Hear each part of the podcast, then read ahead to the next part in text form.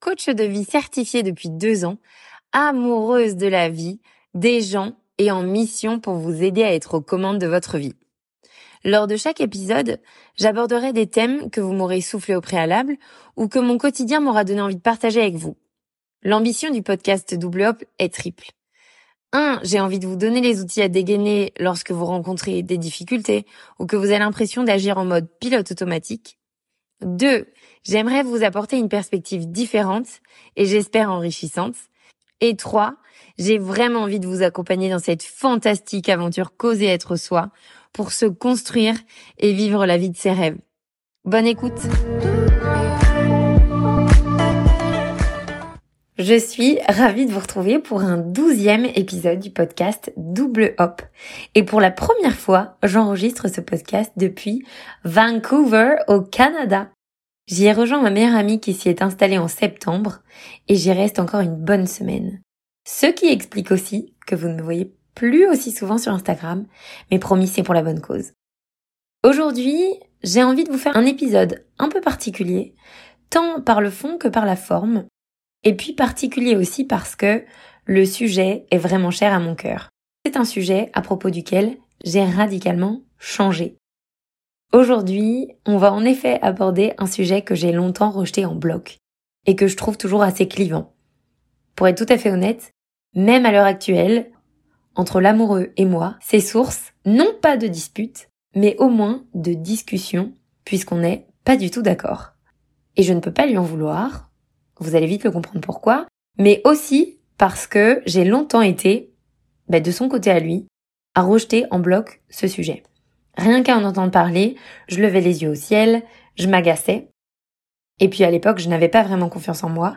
Donc assez rapidement, je montais sur mes grands chevaux, je parlais plus fort que tout le monde, pour bien affirmer que c'est moi qui avais raison, et surtout pour couper court à la discussion, et au passage, pour défier mes interlocuteurs à grands coups de jugement catégorique. Bref, aujourd'hui, on se parle spiritualité. Qu'est-ce que j'entends par spiritualité? Eh bien, pour une fois, je n'ai pas choisi la définition du Larousse, mais je vais plutôt vous donner ma définition, au sens où je l'entends moi. Et c'est peut-être cette définition qui peut tous finalement nous réunir, en tout cas c'est ce que j'aime bien me dire. Pour moi, la spiritualité, c'est croire. Ok, c'est un peu court dit comme ça, mais vraiment, à mon sens, la spiritualité peut être résumée par le mot croyance. Est spirituel tout ce en quoi je crois, et qui par définition ne peut pas être prouvé ni touché concrètement dans la matière. Ben oui, parce que si je suis dans le concret prouvé par A plus B, eh bien je n'ai pas à me raccrocher à ma croyance personnelle. Et c'est marrant parce que je ne pensais pas, mais cet épisode m'a pris beaucoup de temps et il m'a amené à beaucoup beaucoup de réflexions. Je crois que ce temps et ces réflexions s'expliquent par le fait que pour chacun des points que j'ai eu envie de vous détailler, eh bien j'avais immédiatement en tête tout un tas d'oppositions que vous pourriez avoir envie de me répondre ou même que moi j'avais envie de me répondre. Et vous savez quoi? Chacune de ces oppositions contradictions sont évidemment valables à partir du moment où vous y croyez. Alors ça me donne envie tout de suite de préciser ça. La spiritualité, c'est quelque chose d'infiniment personnel. D'ailleurs, je vous ouvre totalement mon cœur pour cet épisode en vous livrant ma vision de la spiritualité et comment moi je la pratique. La spiritualité, pour moi, c'est vraiment quelque chose qui nous appartient à tout un chacun et qui est valable juste parce qu'on y croit. Il n'y a aucune justification supplémentaire nécessaire. Donc, on ne devrait jamais vous reprocher ou vous convaincre de quoi que ce soit. Ça vous appartient. Et c'est d'ailleurs pas du tout l'objet de ce podcast. Et évidemment, ça fonctionne aussi dans l'autre sens. On ne devrait jamais juger, attaquer quelqu'un parce qu'il croit en quelque chose. Ça lui appartient, là aussi. Et à l'époque, j'aurais dû me le répéter ça. Je crois que c'est d'ailleurs la première chose que j'aimerais qu'on retienne de cet épisode, c'est n'essayons pas de transformer la spiritualité en un débat, un sujet à propos duquel il faudrait se mettre d'accord. La spiritualité, c'est avant tout un espace d'amour, de respect, de bienveillance et de tolérance, puisqu'elle n'engage que celui qui y croit. Du coup, cet épisode, eh bien, je l'envisage comme une sorte de témoignage personnel, au sens où vraiment je ne supportais pas qu'on parle de spiritualité, d'énergie, de tous ces trucs auxquels je ne croyais pas. Et pourtant aujourd'hui, je me sens spirituelle. Donc, Cet épisode, c'est un peu mon témoignage et une invitation au passage pour que vous puissiez justement trouver des réponses, avoir des informations, et puis découvrir ma définition. Parce que peut-être, cette définition-là sera une sorte d'autorisation à explorer un peu plus ce monde-là. On ne risque rien à être curieux, si ce n'est d'expérimenter et de se faire sa propre opinion. Et puis si c'est pas le cas, c'est totalement fine aussi. Vous le verrez, je vous livre aussi quelques pratiques qui sont les miennes. Donc, vous pourrez voir cet épisode un peu façon répertoire, puisque je vais évidemment vous donner les contacts des personnes auprès desquelles j'ai fait mes pratiques. Allez, on y va. Je vous le disais en introduction, pour moi la spiritualité, c'est quelque chose de très simple, au sens où n'importe qui peut décider de croire en ce qu'il veut. Et je crois que, sans même savoir ou considérer cela comme de la spiritualité, eh bien j'ai toujours cru à quelque chose de beaucoup plus grand que moi. Et cette croyance que j'appelle aujourd'hui spiritualité, eh bien elle m'offre un intérêt incroyable et tellement accessible au quotidien, celui d'avoir la sensation de ne jamais être seul. Évidemment, je suis avec moi-même, et ça je le répète toujours à mes coachés.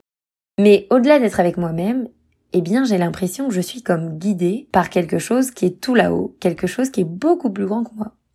Peu importe où je vais, ce que je fais, je sais, je ressens que j'ai toujours comme une force, une énergie qui me guide. Et ce qui est génial, c'est que je sens que cette force, ce guide, je peux le solliciter n'importe quand. Et d'ailleurs, à mon sens, la spiritualité, elle ne requiert pas de lieu particulier, ni un hôtel, ni de l'encens ou je ne sais quel autre accessoire. Pour moi, vivre sa spiritualité, ça peut être fait partout, tout le temps, si tant est qu'on soit bien présent, ancré en conscience. Et c'est là, évidemment, que le lieu et les accessoires peuvent être des aides, mais ils ne sont pas indispensables pour moi. Et ça, c'est la seconde chose que j'aimerais que vous reteniez de cet épisode. Ça me donne d'ailleurs envie de vous partager la toute première pratique à laquelle on m'a initié il y a quelques années, celle du guide spirituel. Qu'est-ce que c'est que ce truc? Eh bien voilà, j'avais pris rendez-vous avec une énergéticienne Cindy, qui au passage est absolument fantastique. Elle est à Paris, donc je vous laisserai ses coordonnées en commentaire. Mais voilà, je prends rendez-vous chez Cindy et puis commence un nettoyage énergétique. Lors de cette séance, je lui confie que je me sens toujours guidée. J'ai l'impression que même s'il m'arrive plein de difficultés, j'ai comme l'impression que je suis en sécurité et que tout ira bien. À ce moment-là, je lui parle de l'univers. D'autres parlent de Dieu ou encore de la source. Et moi désormais, je l'appelle Albert mon guide. Et pourquoi Albert, vous allez me dire? Eh bien parce que justement, pendant cette séance, je parle de cette sensation à Cindy et elle me dit Ok, on va aller découvrir comment s'appelle ton guide. Super. Me voilà donc partie en exploration à la rencontre de mon guide. Et parce que c'est vous, je vous laisse avec cette pratique que vous pouvez tout à fait refaire chez vous. Il n'y a aucun danger. Le seul prérequis, c'est d'avoir des bouquins à votre portée. Ou à minima, un bouquin. Donc pour ce faire, vous avez besoin de vous mettre au calme, de vous connecter avec vous-même, donc vous pouvez vous mettre en état méditatif. Et puis à un moment donné, quand vous serez prêt et prête, ouvrez les yeux et choisissez le bouquin qui vous appelle le plus et ouvrez-le à la page qui vous parle le plus. Normalement, vous devriez pouvoir repérer le premier prénom que vous verrez, et ce n'est autre que le prénom de votre guide. Évidemment, si vous ne tombez pas sur un prénom, recommencez encore. Vous m'enverrez le prénom de vos guides? Parce que franchement, il y a de quoi se marier. Hein. Le mien, il s'appelle Albert, on adore. Et celui de ma sœur s'appelle Georges. On est dans le nec plus ultra du prénom. Ça peut paraître un peu perché, mais au contraire, l'objectif de vous parler de cette pratique-là, c'est que c'est pas un truc inaccessible réservé à des hippies qui vivent sur une île à Bali, dont j'ai volontiers fait partie. Pas du tout. C'est vraiment beaucoup plus puissant quand on arrive à avoir des pratiques spirituelles ancrées dans son quotidien. Et en parlant de pratique, j'entends souvent que la méditation, le journaling, le vision board ou encore la pleine conscience sont des pratiques spirituelles. Eh bien, pour moi, ce ne sont pas des pratiques spirituelles. Ce sont des pratiques très puissantes d'introspection, puisque vraiment elles me permettent de me connecter à moi-même, d'être pleinement là, dans l'instant présent, en conscience dans mon quotidien. Et c'est seulement ensuite et grâce à ça que là, je vais pouvoir m'ouvrir et repérer le spirituel dans mon quotidien. Les fameux signes de mon guide Albert bien-aimé. En fait, ces pratiques, elles sont pas purement spirituelles, mais elles me permettent d'être ouverte et disponible aux manifestations qui, elles, sont spirituelles. Donc oui à ces pratiques-là, oui à la méditation, au journaling, à la pleine conscience, parce qu'ensuite alors, et si vous y croyez évidemment puisque c'est ça vraiment la constante, alors vous serez disponible à voir la magie. Roald disait d'ailleurs, ceux qui ne croient pas en la magie ne la verront jamais. Et c'est tellement ça parce que autre chose que je voudrais dire dans cet épisode et qui fait vraiment écho à ma définition de la spiritualité, c'est qu'il faut le croire pour le voir. Et non pas l'inverse comme on l'entend souvent. Vous n'avez pas idée du monde d'opportunités qui s'ouvre une fois qu'on se met à croire. Et avec va ce sentiment que je décris volontiers comme une sorte de confiance absolue en la vie. Et c'est là que la spiritualité prend tout son sens. Puisque de pratiques qu'on a au quotidien, la spiritualité devient alors un état d'esprit. En fait, ça devient une manière d'aborder la vie. J'ai trois phrases qui sont vraiment mes phrases chouchou. La première, c'est tout arrive pour moi et non pas contre moi. La seconde, c'est rien n'arrive par hasard. Et la dernière, c'est il n'y a pas de hasard, il n'y a que des rendez-vous. Ce sont des phrases que j'utilise très souvent et qui sont pour moi presque spirituelles en fait. Pourquoi? Eh bien parce qu'elles me renvoient à mes croyances à moi. C'est-à-dire que on peut très bien ne pas croire en le fait que la vie arrive pour soi. Mais moi, je choisis chaque jour de croire que la vie est avec moi. Et ce, particulièrement quand j'affronte une difficulté. Si je vous confie à nouveau une histoire personnelle, eh bien quand je rentre de l'école, que j'ai 15 ans et que je trouve toutes mes affaires dehors sur la fenêtre, bien évidemment, la réaction première c'est mais attends mais c'est quoi ce bazar? Et puis quand je comprends que mon père me met dehors, eh bien oui, c'est une tornade, c'est on ne peut pas vraiment décrire ce qu'on ressent. Mais la dimension spirituelle à ce moment-là fait que j'ai la conviction que ça arrive et que ça n'est pas un hasard. Que malgré cette immense difficulté, tout va bien se passer. Et puis, même chose, quand mon ex me quitte après cinq ans passés ensemble pour une fille qu'il vient de rencontrer quelques mois plus tôt, eh bien là aussi, ça me demande un énorme effort que de m'en remettre à mon ancrage personnel, puisqu'à l'époque, j'avais déjà entrepris de manière assez profonde et approfondie mon développement personnel. Donc oui, j'ai cette force intérieure, cette estime de moi, qui fait que je sais que je vais traverser cette épreuve, je sais que je vais en sortir grandi. Mais au-delà de ça, la spiritualité me rappelle qu'il y a du mieux derrière que si cette épreuve est sur ma route, c'est que je suis capable de la dépasser. Et qu'en plus, une fois que je l'aurai dépassée, une version encore meilleure de moi-même m'attendra. Et une version du coup de ma vie, encore plus grande et plus belle, m'attendra. C'est ça surtout que je souhaite développer et entretenir en expérimentant ma spiritualité. C'est que au moment où je rencontre cette épreuve, eh bien j'arrive à me dire, Sarah, tout va bien aller. Aie confiance, ça arrive pour toi et non pas contre toi. Et en fait, là, il se passe quelque chose de magique parce qu'une fois qu'on a cet ancrage intérieur tellement solide, eh bien, on a la faculté de choisir de ne pas être victime de la vie et grâce à la spiritualité, de savoir pour sûr que quelque chose de mieux nous attend. Et ça, vraiment, c'est, à mon sens, la plus grande force et le plus grand intérêt de vivre sa spiritualité au quotidien. C'est qu'on arrive à transformer alors des pratiques en un état d'esprit, un état d'être. Et ça, c'est absolument fantastique. C'est aussi fantastique que quand on arrive à incarner finalement cette partie spirituelle, et c'est là que moi la magie a opéré, hein, puisque je suis clairement passée de pas du tout spirituel à quelqu'un de spirituel, eh bien, je me suis mis à vibrer d'une manière différente. Et quand on vibre sur une certaine fréquence, et c'est la loi de l'attraction, je vous invite vraiment à aller voir, eh bien, vous allez rentrer en résonance avec des personnes qui sont sur les mêmes fréquences. C'est pour ça qu'on dit par exemple le positif attire le positif. Et alors ce qui est absolument magique, c'est qu'évidemment ça marche dans l'autre sens. Le négatif attire le négatif. Donc quand on arrive volontairement et consciemment à élever sa fréquence vibratoire, et eh bien là aussi, cadeau spirituel, vous allez vous offrir l'opportunité de rentrer en connexion, en résonance avec des personnes absolument incroyables. Et qui dit personne extraordinaire dit que j'ai envie de vous parler de deux personnes qui vraiment ont marqué ma vie et ma vie spirituelle, mais ma vie tout court. La première personne, c'est Sophie. Alors Sophie, je suis convaincue que c'est Albert qui s'est arrangé pour que je puisse croiser la route de Sophie.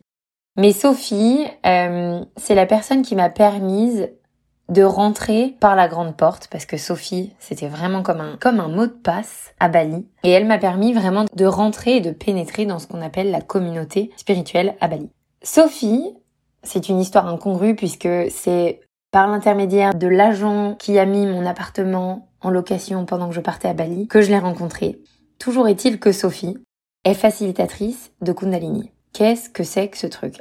Évidemment, je pourrais vous décrire ce qu'est une Kundalini et une activation de Kundalini avec mes mots, et d'ailleurs je le ferai juste après. Mais en attendant, j'ai jugé très cool d'accueillir Sophie sur mon podcast pour qu'elle puisse vous expliquer avec ses mots de facilitatrice ce qu'est cette activation de Kundalini. Hello ma chère Sarah et merci beaucoup de m'accueillir sur ce podcast aujourd'hui. Je suis ravie de venir vous parler. Donc l'activation de ta Kundalini, c'est cette énergie, cette énergie naturelle, divine et tellement guérisseuse qui réside en chacun.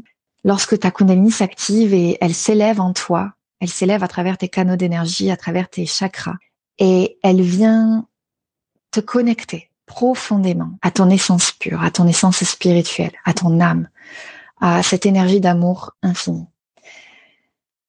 Ta Kundalini, c'est ton véritable potentiel. C'est toute cette force intérieure, cette force vitale qui est infinie, éternelle et qui n'est pas encore complètement manifestée.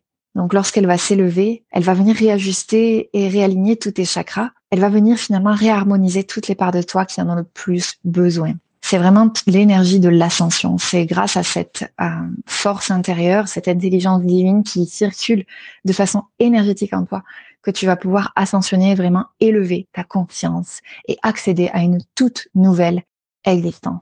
Et je ne peux qu'être d'accord avec Sophie quand elle dit que ça donne accès à une toute nouvelle existence. Cette activation de Kundalini a changé mon monde. Elle a changé ma vie. Et je pèse mes mots vraiment.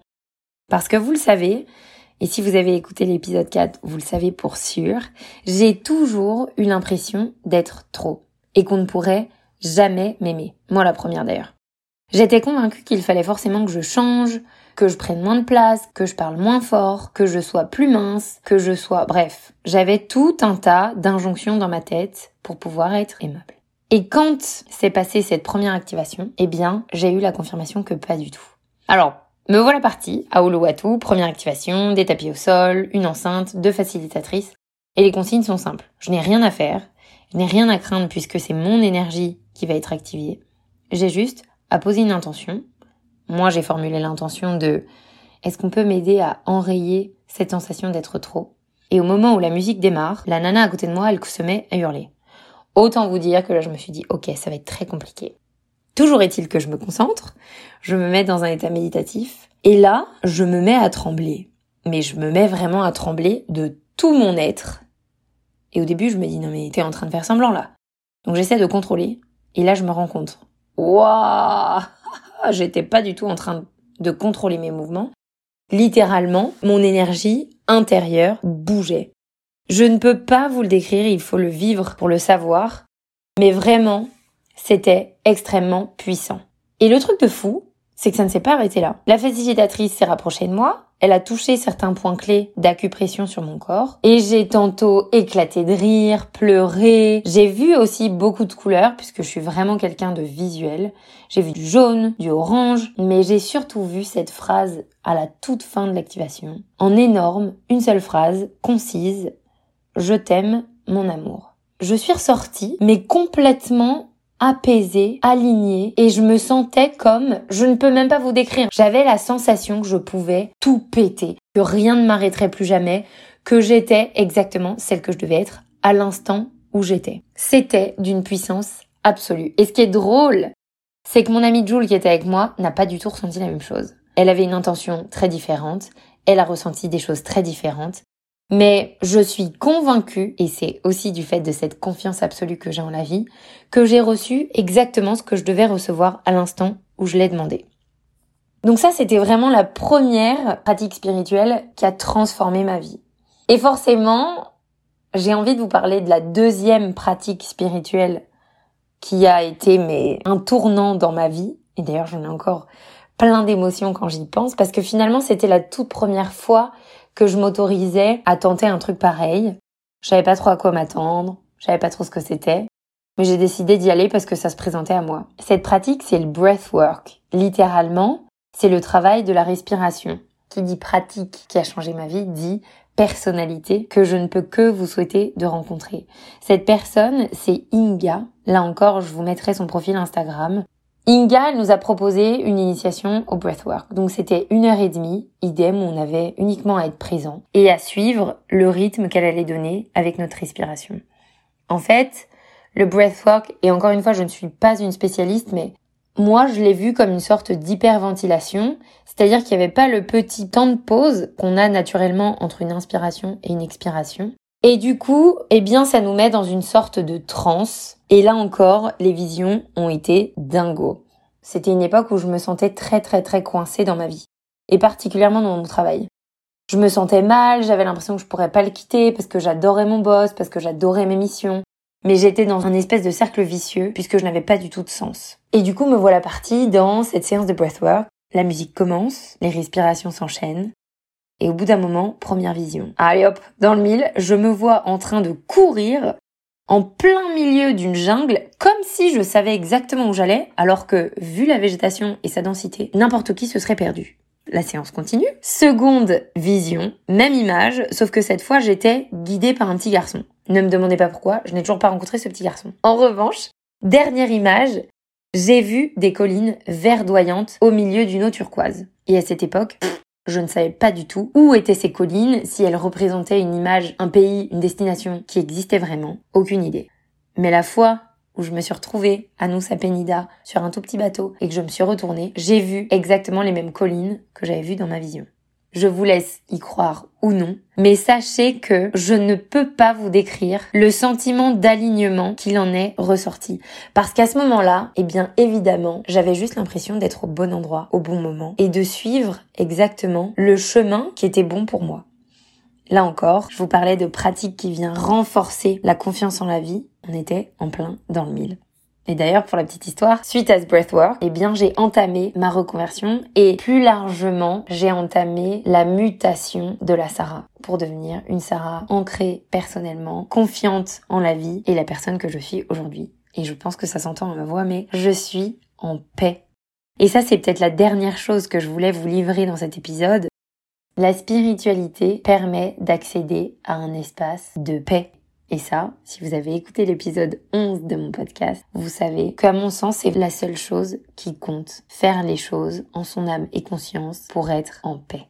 Je crois que j'aurais adoré faire cet épisode sous format conférence ou rencontre avec vous pour qu'on puisse échanger, parce que très certainement qu'on n'aura pas les mêmes croyances, très certainement que vous mettrez une autre définition sur le mot spiritualité, mais j'espère en tout cas que ça vous aura montré, un, que la spiritualité, ça n'a pas lieu d'être compliqué, deux, ça peut même devenir un état d'esprit un état d'être. Et trois, ça vous ouvre les portes d'un monde vraiment grand et puissant.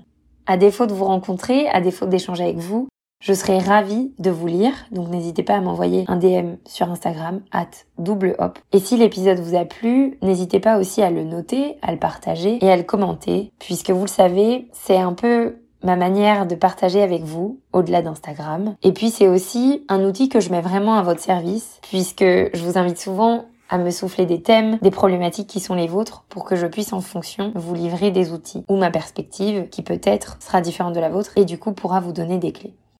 N'hésitez jamais, ça me met du vent dans mes voiles et ça me donne des ailes pour vous proposer du contenu toujours plus approprié à vos besoins et vos envies. Je vous souhaite une excellente journée puisqu'à mon avis, quand je le mettrai en ligne, il sera le jour pour vous. Et je vous dis à très bientôt avec beaucoup de joie et énormément de reconnaissance.